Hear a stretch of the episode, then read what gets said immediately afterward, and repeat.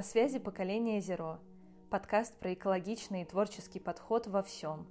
В бизнесе, в инновациях, в культуре и образовании, в общении и в жизненных приоритетах. Меня зовут Ася Мицкевич. Поколение Zero о тех и для тех, кому не все равно, каким будет наше будущее. О смелости начать с нуля и менять мир вокруг, делая это экологично по отношению к людям и к нашей планете.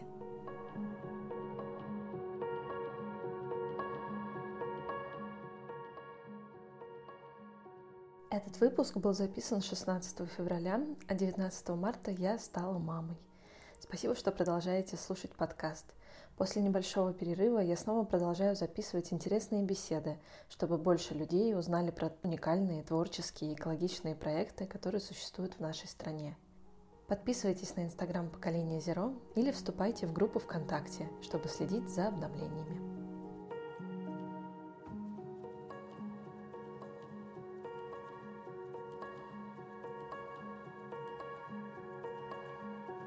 Всем привет! Сегодня со мной на связи Роман Михайлов, руководитель отдела развития и связи с общественностью экологической организации «Большая Байкальская тропа». Привет, Ром!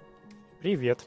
Я пригласила тебя, потому что хотела давно уже взять интервью у какой-нибудь волонтерской экологической организации в России. И про Большую Байкальскую тропу я слышу уже, наверное, года три. Но только благодаря Ильгизу, моему мужу, который с вами вместе сотрудничал, будучи волонтерам Ямала, когда они привезли волонтеров, эко-волонтеров к вам на Байкал, а потом вы непосредственно поехали к ним на Ямал. То есть это был такой обмен опытом, вы научили их строить экотропы, и, конечно, Кроме того, что мой муж просто самый большой фанат, мне кажется, походов и любой физической нагрузки, а тем более, когда это связано с природой и какими-то экологическими проектами, он, в принципе, очень сильно зажегся тем, что вы делаете. И каких невероятных э, высот вы достигли за те 18 лет, даже более, что существует организация, потому что вы действительно одна из самых таких старейших э, крутых организаций в России. Но давай начнем историю не про организацию, а непосредственно про тебя, как ты стала частью э, экологической организации «Большая Байкальская тропа», что тебя в итоге сподвигло на то, чтобы заниматься тем, чем ты занимаешься. Я попал в ББТ через друзей. Моих лицейских друзей, они раньше меня оказались в ББТ, были волонтерами, бригадирами, а я попал, потому что мне нравились походы со смыслом, то есть не просто когда ты идешь в поход, а еще и что-то полезное делаешь. Угу. И вот в 2013 году, даже чуть раньше, я впервые попал на клуб Большой Байкальской тропы. Это вот было собрание друзей, волонтеров, активистов, бригадиров где вот за кружкой чая и за печеньками обсуждались новости, планы, походы, проекты. И вот так втянулся, на проекты начал ездить, э, проходил курсы бригадиров, обучался и уже ездил не просто волонтером, а помощником бригадира и бригадиром. Угу. И до волонтерился до того, что меня взяли в штат на работу. И вот теперь я уже несколько лет как работаю в ББТ. А почему именно Байкал? Ты сам из Иркутска, да? Я сам из Ангарска. Это город рядом с Иркутском, да. И поэтому, в принципе, Байкал. Да, да, это родной регион, наш домашний.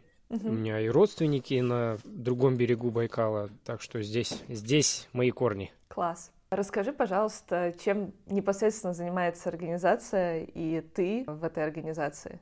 А, у нас на Байкале лето короткое. Это июль-август и немножко сентября. И вот в это короткое время, когда тепло и почти нет клещей, это самый сезон для волонтерских тропостроительных проектов. Когда мы выезжаем э, на 10, на 14 дней в заповедные уголки Байкала и там работаем на тропах. А все остальное время, это остальное время года, это подготовка, собственно, к этому сезону, написание грантовых заявок, поиск финансирования, набор волонтеров, ведение сайта. В общем, такая вот э, более офисная работа. Но кроме этого, мы еще занимаемся экопросвещением. А, когда э, не ездим на проекты, то ездим э, в поселки и деревни Байкальского региона – где делаем интерактивные экологические уроки для детей. У нас там порядка пяти школ в пяти населенных пунктах. а, куда мы приезжаем вот с самого, можно сказать, 2005 года и экопросвещаем местных ребятишек. Кроме этого, участвуем в разных мероприятиях, форумах, там, конференциях, рассказываем про тропы, про экотуризм, про Байкал. Не только здесь у нас, но и в других регионах.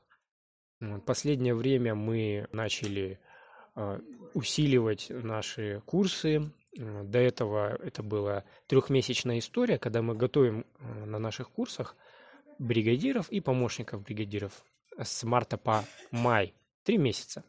А в прошлом году мы сделали шаг вперед и провели две стажировки. И одна стажировка была по тропостроению, угу. как раз-таки для волонтеров Ямала. Вторая стажировка была по экообразованию. Это разные экопросветители с разных уголков России съехались на неделю, и мы здесь их прокачивали. Угу. Вот. В общем, экопросвещаем, делимся знаниями, работаем с детьми, строим тропы, развиваем экотуризм и продвигаем заповедное волонтерство. А что вот изменилось за эти 18 лет? Я так понимаю, что все-таки очень сильно поменялось то, как выглядит сейчас большая Байкальская тропа и то, что было тогда. Очень сильно поменялось э, вообще все. Конъюнктура, волонтеры, обстановка, рынок. А, в 2003 году, когда ББТ возникла, э, здесь на Байкале не было волонтерства, слова такого даже не было.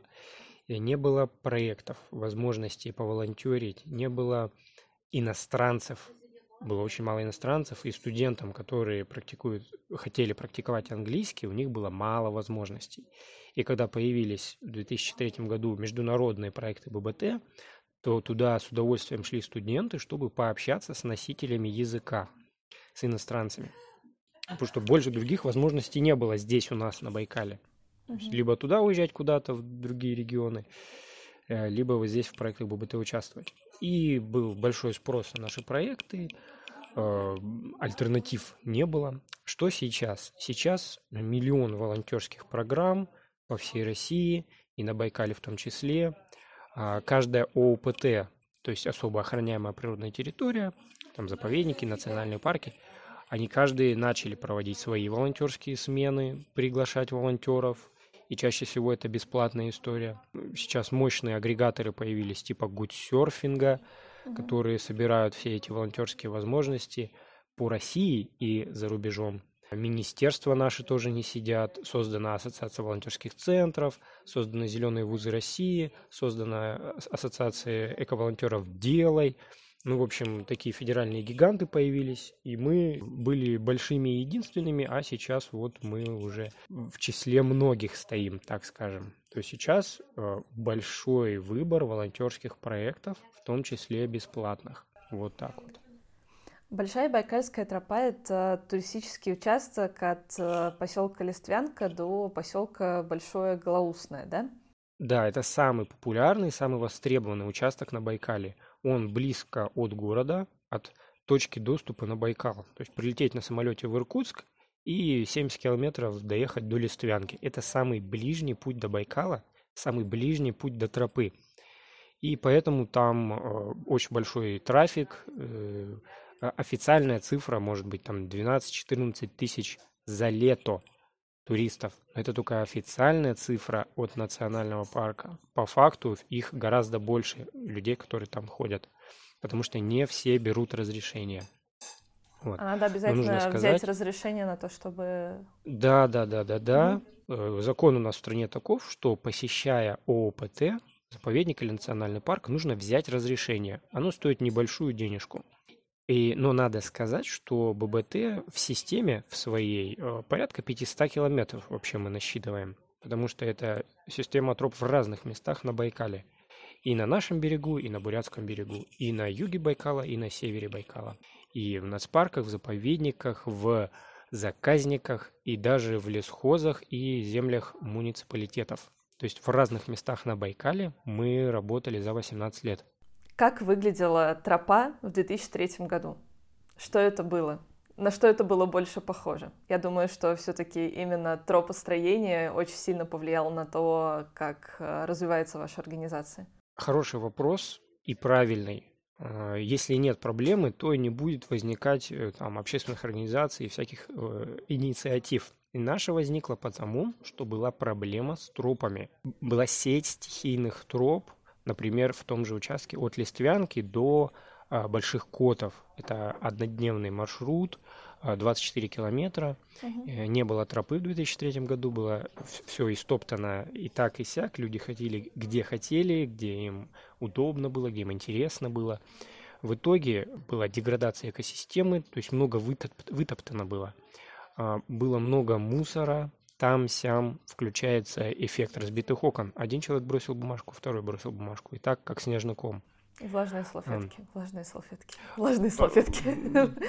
Туалетные бумажки, туалетные бумажки, бутылки и жестяные банки. Вот. А когда начали а, обустраивать эту тропу, сделали одну комфортную, удобную, безопасную тропу, и отпала потребность в стихийных тропах. То есть вместо множества маленьких а появилась одна хорошая и удобная. Э, и магическим образом начал зарастать склон, то есть восстанавливаться экосистема начала. А исчезл мусор, исчезнул. Его гораздо легче стало собрать. В общем, привели территорию в порядок. Ну и своим вот э, примером показали, как нужно заботиться о территории, как строить тропы и зачем. Если вам нравится подкаст и вы хотите поблагодарить, то сделать можно следующее. Оставить отзыв в приложении, где вы слушаете подкаст прямо сейчас, поставить 5 звездочек в приложении от Apple или рассказать о нас в своих соцсетях. А если вы готовы на большее, то становитесь частью комьюнити поколения Zero на платформе Boosty. Там вы можете попасть в чат с гостями подкаста и слушать бонусные эпизоды по четвергам. Переходите по ссылке в описании.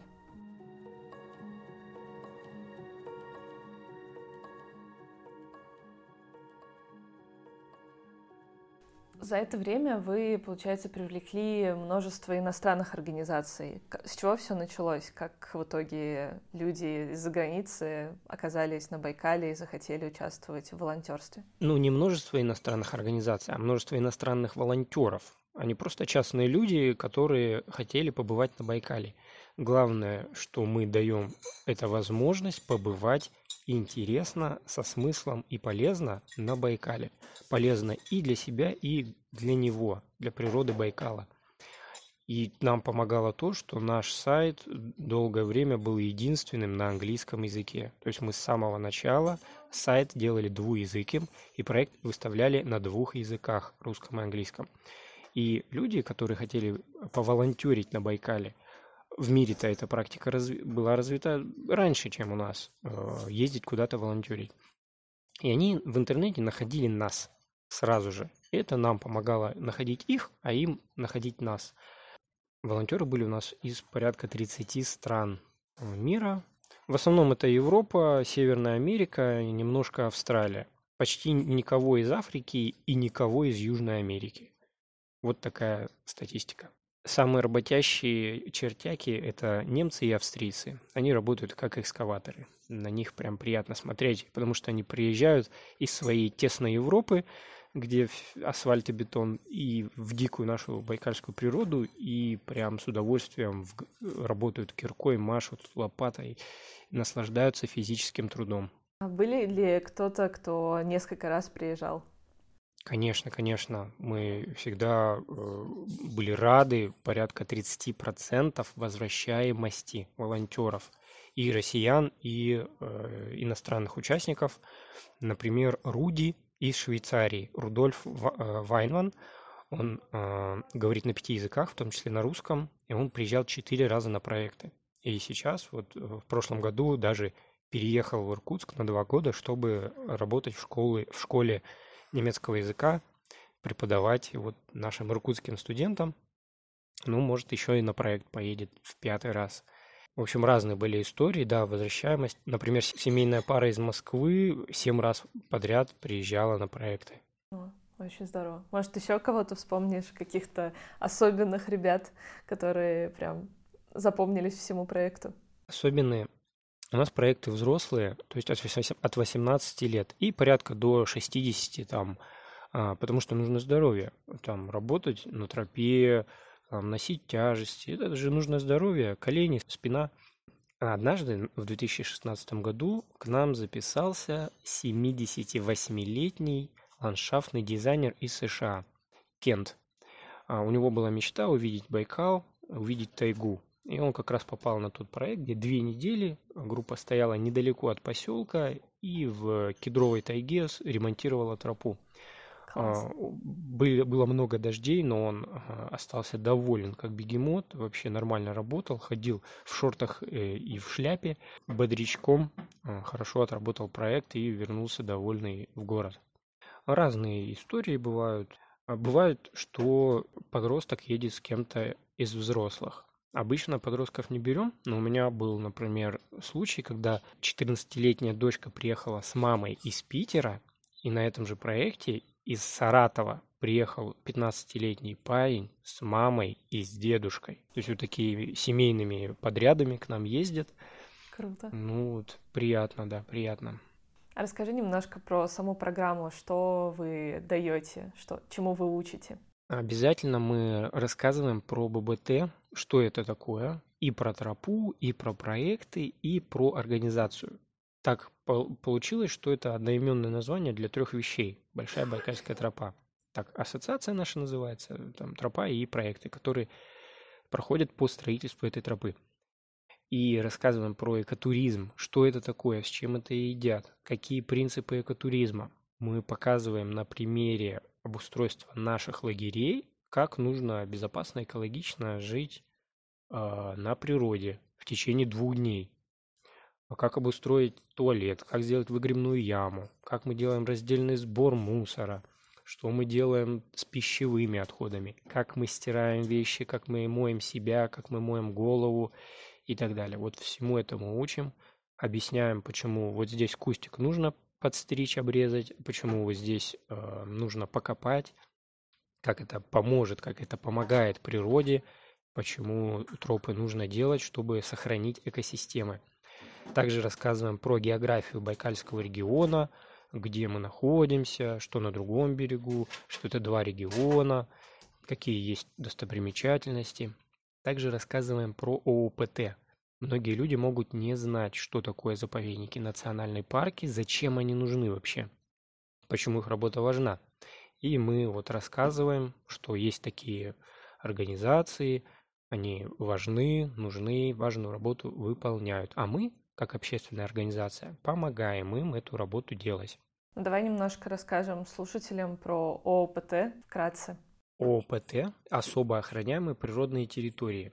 Это главным образом заповедники, национальные парки и заказники. Есть еще природные парки и памятники природы. Это охраняемые территории, чаще федеральные, но есть много региональных. А, то есть федеральные, они на балансе у Федерального министерства природных ресурсов и экологии, ну а региональные, соответственно, на балансе региональных министерств и они создаются с целью защиты каких-то ценных экосистем. А, в заповедниках а, максимальная степень защиты. Вообще хозяйственную деятельность нельзя человеку вести. Ничего нельзя делать. Не собирать, не охотиться, там, не заготавливать. А, цель защиты, чтобы вот сохранить в том виде, в каком он есть. Этот лес, этот кусочек природы, это водно-болотное угодье. И э, сохраняя так, ученые имеют возможность наблюдать, как развивается этот кусочек экосистемы, что на него влияет, какие изменения, изучать эти изменения и делать какие-то выводы. То есть э, задача сохранить нетронутым кусочек природы вот, в заповеднике. А национальные парки, в них а, тоже функция защиты этой территории особо ценной, но туда есть доступ. То есть туда можно приходить как турист. У них есть зонирование – а, где-то вообще ничего нельзя тоже. Где-то можно быть туристом, ну, для рекреации, а где-то можно там строить дорогу, например, или строить турбазу для э, развития туризма, чтобы он не был стихийным, а был организованным. Вот. А заказники, они э, создаются для защиты одного какого-то вида, либо животных, либо растений – Например, алтачейский заказник у нас на Байкале создан для защиты, охраны э, северного оленя, лесного северного оленя. Он живет не на севере, где тундра, а здесь у нас в хребтах, в лесах Хамардабана. Вот. А, редкий вид достаточно. А кабанский заказник создан для защиты э, водоплавающих птиц, потому что там очень много гнездовий, это дельта реки Селенга, там э, миллион островков, очень благоприятное э, место для э, жизни водоплавающих птиц. И вот там создан кабанский заказник, который вот их защищает, охраняет, изучает. Вот вкратце так. Спасибо большое. Я надеюсь, мы доступно объяснили, в чем разница и что это такое.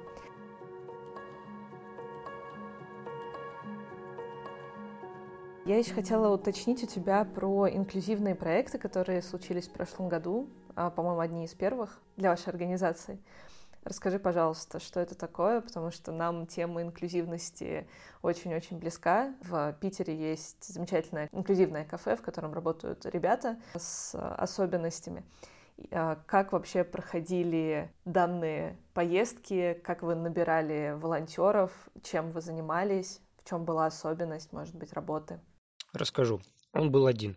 В прошлом году э, мы имели счастье сделать первый инклюзивный экологический волонтерский проект на Байкале, двухнедельный.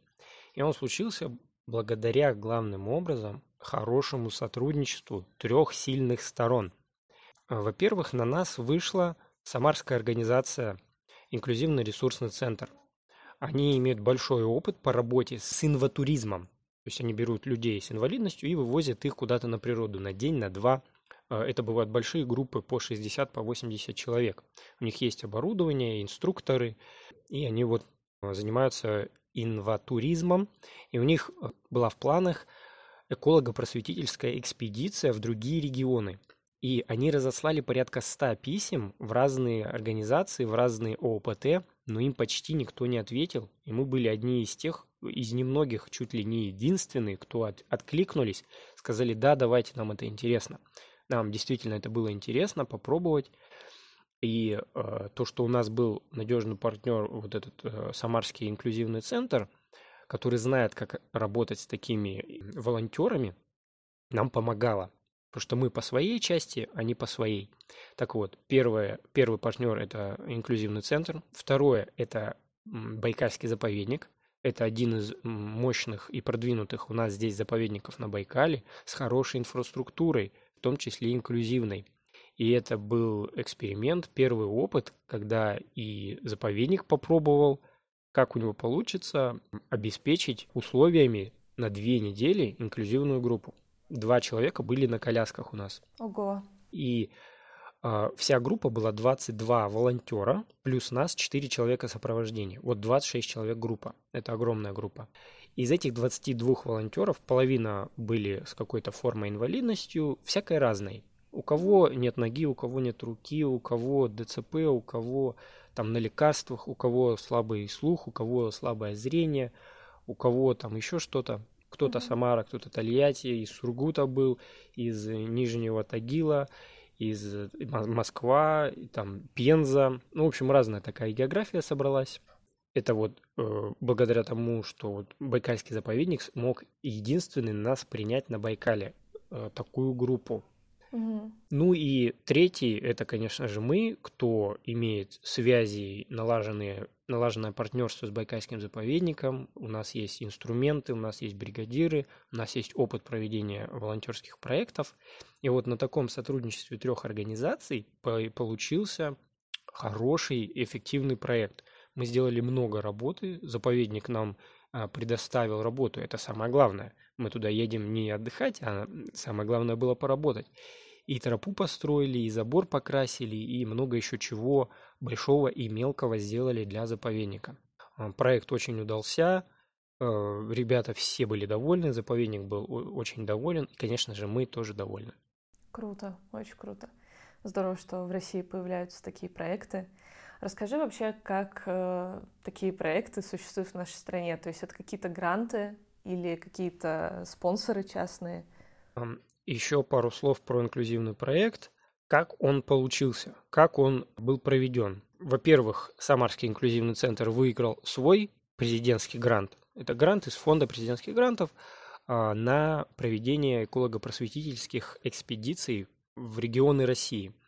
Во-вторых, у нас был свой выигранный грант фонда президентских грантов на работу на весь год и на осуществление разных проектов. И удачно мы соединили их часть софинансирования с нашей частью софинансирования по гранту. И нас, э, конечно же, с распростертыми объятиями принял Байкальский заповедник, который нам предоставил проживание, предоставил работу. И вот на таком финансировании прошел этот инклюзивный проект. Он назывался «В дебрях Мордобана 2», шел в августе, ну, июль-август 2020 года. Самарский инклюзивный центр, мы знаем, уже выиграл еще один президентский грант, в, том, в который входит э, еще одна эколого-просветительская экспедиция на Байкал, конечно же, в сотрудничестве с нами, конечно же, на базе Байкальского заповедника будем также строить тропу и делать полезные дела для заповедника. И теперь нам осталось со своей стороны тоже найти это софинансирование. Это порядка 200 тысяч нужно на этот двухнедельный проект только с нашей стороны, чтобы мы могли все обеспечить с нашей стороны, инструменты, бригадиры, там где-то питание, где-то логистика какая-то. Вот. А вообще общественные организации, они а, существуют в основном либо на гранты, либо на спонсорские пожертвования, либо на частные пожертвования. Есть те, у кого есть попечители, которые регулярно делают какие-то взносы на уставную деятельность организации. Но вообще организация, она не существует просто так, чтобы существовать. Обычно общественные организации возникают вокруг какой-то проблемы, социальной проблемы или экологической проблемы. Там, где э, ну, не успевает закрыть э, государство или бизнес. В нашем случае это тропы на Байкале. Мы увидели проблему и взялись за ее решение. А решение как? Как решать проблему? Нужно делать проекты, которые решают э, шаг за шагом те или иные проблемы. Вот на проектную деятельность можно писать заявки и выигрывать гранты. И желательно находить на это софинансирование.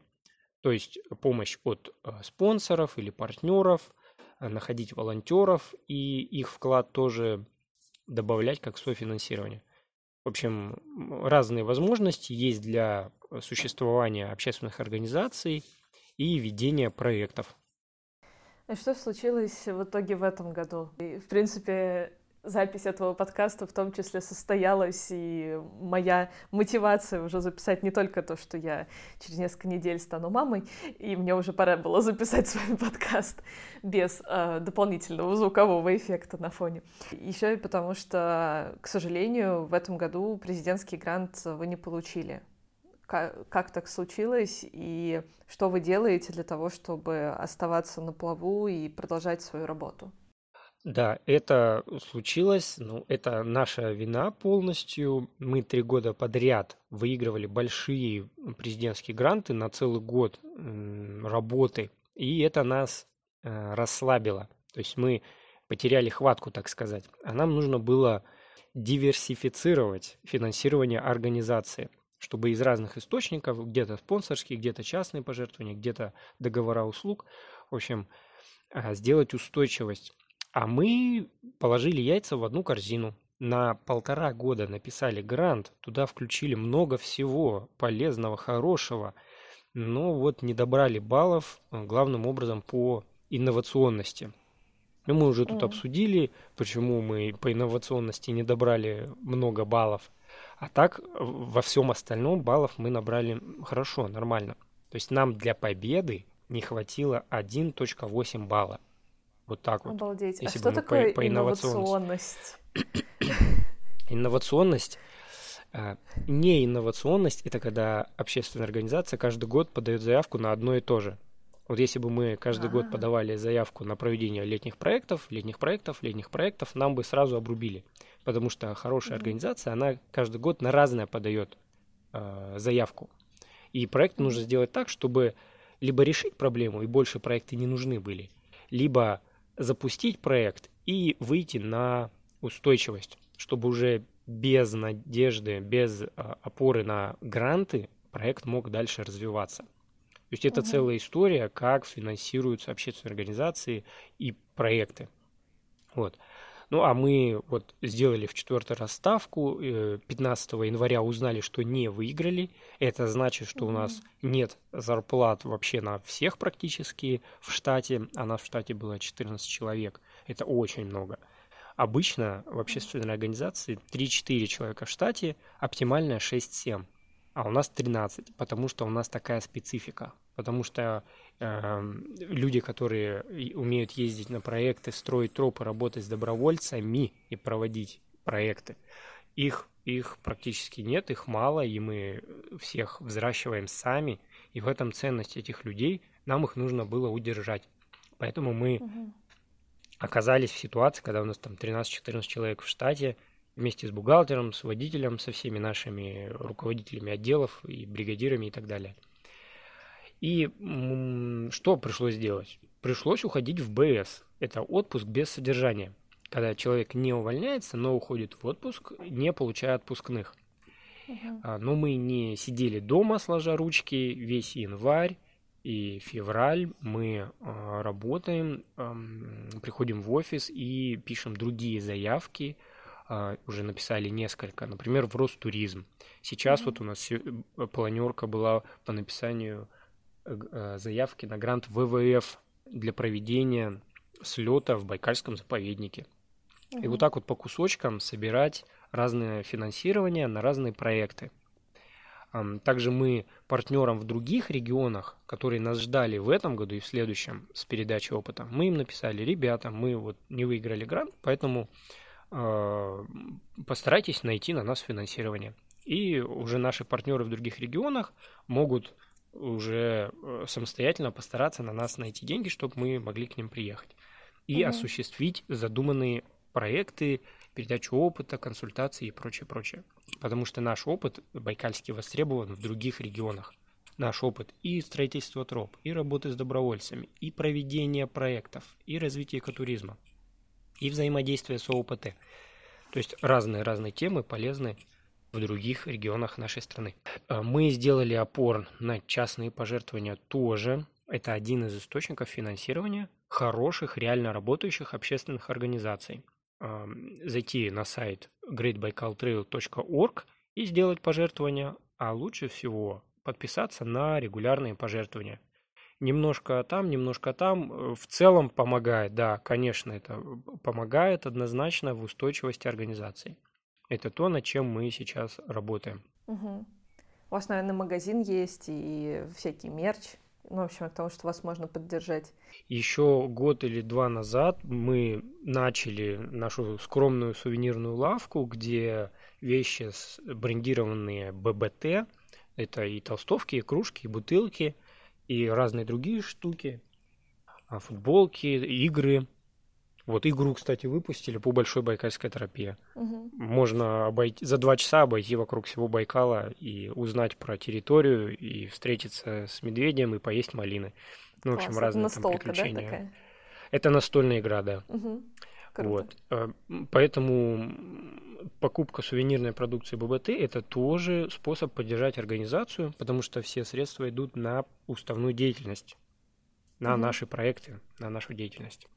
И ее можно увидеть э, иногда у нас в группах, например, ВКонтакте. У нас основная группа ВКонтакте, где мы периодически публикуем э, э, ну, нашу сувенирную продукцию. Ну и в Инстаграме тоже есть э, группа Большая Байкальская тропа, сувенирка, как-то так называется. Вот, можно зайти и повыбирать. Есть доставка по России. Круто.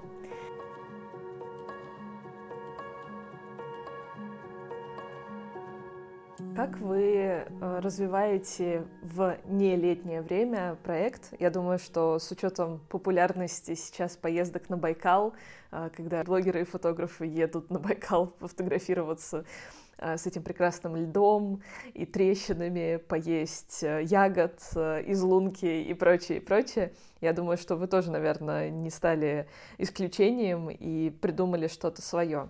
Про зимне-весенний период есть что сказать. Достаточно давно мы проводим так называемые зимние проекты. Они не про строительство троп, но они про какую-то помощь местным территориям, а, например, местным жителям или ООПТ. И, как правило, это один или два зимних проекта продолжительностью 10 дней в феврале и в марте потому что это самое вкусное время на Байкале, когда есть лед и уже не очень холодно. Угу. В прошлом году было два проекта, в этом году тоже будет два проекта. Вот первый из них стартует 18 февраля. Ага. И ребята поедут на Альхон, 10 угу. волонтеров, плюс два человека сопровождения ББТ. Они там будут э, и гулять, и э, для детишек разрабатывать занятия, и какую-то физическую работу делать. А второй проект будет 1 марта, и мы поедем в Большое Голоусное. Там буду я бригадиром, и э, моя помощница будет вдвоем, мы будем с группой работать. Там будем помогать бабушкам колоть дрова, разбирать сарай. Также будем гулять, и на лед гулять, и на гору сходим на святую. И 8 марта поучаствуем в э, хоккейном матче на льду Байкала, как, куда приезжает Фетисов. В общем, мы там будем э, помогать или зрителями, посмотрим. В общем, вот 10 дней у нас расписаны. Кроме того, что мы на Байкал идем, мы еще и тут на наши сибирские скальники сводим ребят, показать, что у нас в Байкальском регионе много вообще красот. Не только Байкал, но и вот, например, скальники Алхинского плато. Угу. Там тоже есть тропы, там тоже проходят проекты ББТ, там тоже ходит много туристов, э, в том числе и семейные. Э, из Иркутска и не только. И там есть потребность в тропах, в том, чтобы они были хорошие, комфортные, чтобы люди не терялись, а mm-hmm. благополучно ходили в поход выходного дня и возвращались назад. В общем, зимой мы, кроме подготовки летнего сезона, э, проводим еще вот такие зимние истории. Про подготовку летнего сезона надо сказать, что вот в конце лета мы уже примерно представляем, какие проекты будут на следующий год. Угу. Это значит, что в сентябре, а, там, октябре мы ведем переговоры с территориями, с ООПТ, и к концу года заключаем договор на работу в следующем году и уже можем выставлять проекты на сайт, чтобы ребята записывались и набирать волонтеров, потому что многие э, планируют свое лето, свой отпуск заранее, и это правильно в декабре, январе, может быть, в феврале планировать свой летний отпуск и искать хорошие билеты. Доступные билеты по скидкам, например. Угу. Вот. Сейчас на нашем сайте нет летних проектов. Это уникальная ситуация впервые за много лет. Угу. Почему? Потому что мы не выиграли грант и пока непонятно, что будет с летними проектами. Угу. Мы сходили в э, заповедное Прибайкалье. Это один из наших э, основных партнеров, где проходит тропа Листвянка большие, Большой Голоусно. И там э, мы рассказали, ребята, вот нужно минимум 4 проекта на этот год, на 2021 год. Э, сумма такая-то. Давайте постараемся найти. Э, заповедное Прибайкалье, конечно, заинтересовано в том, чтобы мы провели наши проекты, чтобы было много волонтеров, чтобы работа делалась и чтобы тропа была комфортная и безопасная. Вот. Ну, насколько это получится, насколько они смогут найти э, средства, э, мы не знаем, мы надеемся, верим и ждем. Вот так. Слушай, а вы не думали, ну, придумать какой-то, может быть, социальный бизнес, добрый бизнес, социальным предпринимательством начать заниматься в поддержку своего волонтерского экологического проекта? То есть не только на волонтеров э, делать упор, а еще и на людей, которые могут заплатить за то, что они приедут. Я думаю, что таких достаточно. Ася, у нас в команде все очень хорошие люди и ни одного с предпринимательской жилкой. Так получилось. Так, Если вам, бы был хотя бы один с предпринимательской жилкой... Люди, которые слушают быть... подкаст. Ну вот сувенирная наша линеечка она маленькая, скромная, но красивая и нами любимая. Угу. Вот это первый шаг все-таки, который мы начали делать. А дальше, ну, мы, конечно, открыты к, к таким историям, которые поддерживают э, ББТ, тропы, экотуризм на Байкале. Угу. Э, вариантов масса. Это просто нужно брать и делать. Это нужен человек с таким складом ума, там, энергией, характером. У нас другой склад ума вот не, не совсем для этого подходящий, для другого подходящий. Мы отличные организаторы э, мероприятий, организаторы волонтерской деятельности. А вот так вот, чтобы социальное предпринимательство взять да запустить, да чтобы все это работало, Пока вот не получается. А да. Хотелось бы, это хорошая история. Да, вот у меня недавно был э, в подкасте гость, гостья Катя Затули Ветер, вот, которая как раз занимается знаем, социальным предпринимательством. Вот. Да, да, да. Надо вам кого-то с, с такой же энергией, ну, единственное, Катю нельзя клонировать. Угу. Да-да-да. Это было бы очень классно, если, конечно, кто-то, может быть, слушая подкаст, э, вспомнит кого-то, кто захочет этим заниматься и с вами свяжется, потому что не обязательно этим mm-hmm. даже заниматься офлайн, можно и в онлайне да? сейчас э, помочь э, запустить какой-нибудь классный проект. Очень буду надеяться, что что-то такое склеится, потому что, ну, я искренне верю, что все волонтерские проекты, все а, такие проекты, существующие на гранты, в какой-то момент э, получат э, поддержку в виде вот этих социальных предпринимателей, потому что это такое сотрудничество, к которому ну, должно человечество прийти в конце концов, потому что есть люди, которые да. готовы платить за этот опыт, есть люди, которые не могут, и поэтому участвуют в качестве волонтеров, подают заявки, угу. и вы их отбираете. Вот соединить бы как-то обе эти части, чтобы угу. даже не выиграв президентский грант, э, замечательные организации оставались на плаву. Да. Это, это было бы очень круто.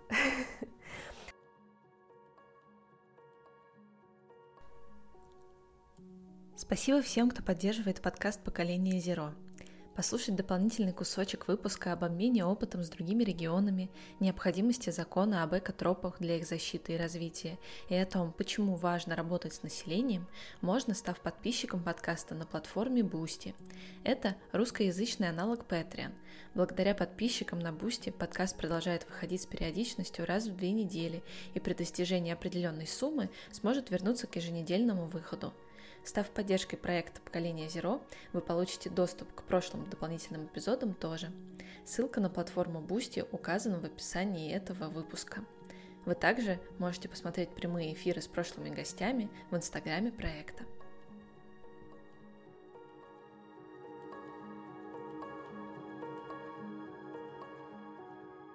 Хочешь что-то еще добавить? Давай добавлю, зачем нужна тропа. Тропа э, замечательная вещь, она нужна для нескольких историй. За 18-летний опыт Большой Байкальской тропы мы вывели схему, для чего, зачем нужна тропа, как она помогает. В общем, э, в первую очередь это экологическое просвещение. Невозможно любить природу, если на ней не бывать, если с ней не знакомиться и с ней не общаться. А поход по тропе – это один из самых простых, легких и эффективных способов общения с природой. Когда мы слушаем э, птиц, э, ветер, листву, когда мы дышим свежим воздухом, видим красивые, гармоничные, естественные цвета и формы, вот это и есть общение. Плюс э, экологическое просвещение заключается в том, что человек узнает на тропе. А, потому что это не просто может быть тропинка через лес, на ней может быть э, какое-то информационное насыщение, стенды, указатели, аншлаги, на которых рассказывается та или иная информация про биологию, про историю, про культуру, про там горы, про э, золотодобытчиков, про редкие виды жучков. Ну, в общем, э, те, про то, чем эта территория ценна. А, а кроме того, что это может быть э, такая информация на стендах, это еще может быть история с гидом, который еще интереснее, еще качественнее донесет информацию до туристической группы и расскажет про ценности этой территории, этой природы. Во-вторых, тропа – это сохранение экосистем. Как я уже говорил, если есть одна тропа, то не будет стихийных троп. Люди будут ходить по одной тропе, не сходя с нее – не вытаптывая растительность, не вытаптывая цветы. И тропа – это такой инструмент, который может защищать и природу, и человека. Как человека защищает тропа? Вот есть где-то какой-то объект, который мы не хотим, чтобы люди увидели, например, завод или свалка или кладбище, то мы прокладываем тропу так, чтобы ее, э, этот объект не было видно. А, и наоборот, тропа может защитить природу. Например, есть полянка с краснокнижными видами, цветочками или какой-то редкой хрупкой скалой. И мы прокладываем тропу так, чтобы люди не видели, не попадали на эту полянку, иначе ни одного краснокнижного цветочка через год на ней не останется. Угу. Вот. Тропа, э, если ее грамотно проложить, э, она может защищать и человека, и природу. Дальше. Тропа – это инфраструктура туризма, мы говорим экотуризма. Вот люди приезжают на Байкал, и им нужно куда-то себя деть. Можно покататься на катере, можно съесть шашлык, а что еще-то делать? Интересное и полезное мероприятие – это сходить по тропе. Э, будет куда туристам себя направить и это локализация турпотока. То есть люди будут сконцентрированы на одной нитке, а, их легче контролировать, считать, они не потеряются. Особенно это важно для ООПТ, которые ведут учет посещения, сколько человек у них пришло на территорию, сколько вышло. А, они высчитывают предельно допустимую рекреационную нагрузку. То есть э, сколько человек э, в день, например, можно на эту территорию. Э, например, не больше 100 или не больше 300. И э, эта нагрузка нужна для того, чтобы территория успевала восстанавливаться, чтобы не было сильного вреда, сильного ущерба этой территории от посещения людей. Еще это рабочие места и развитие малых поселений.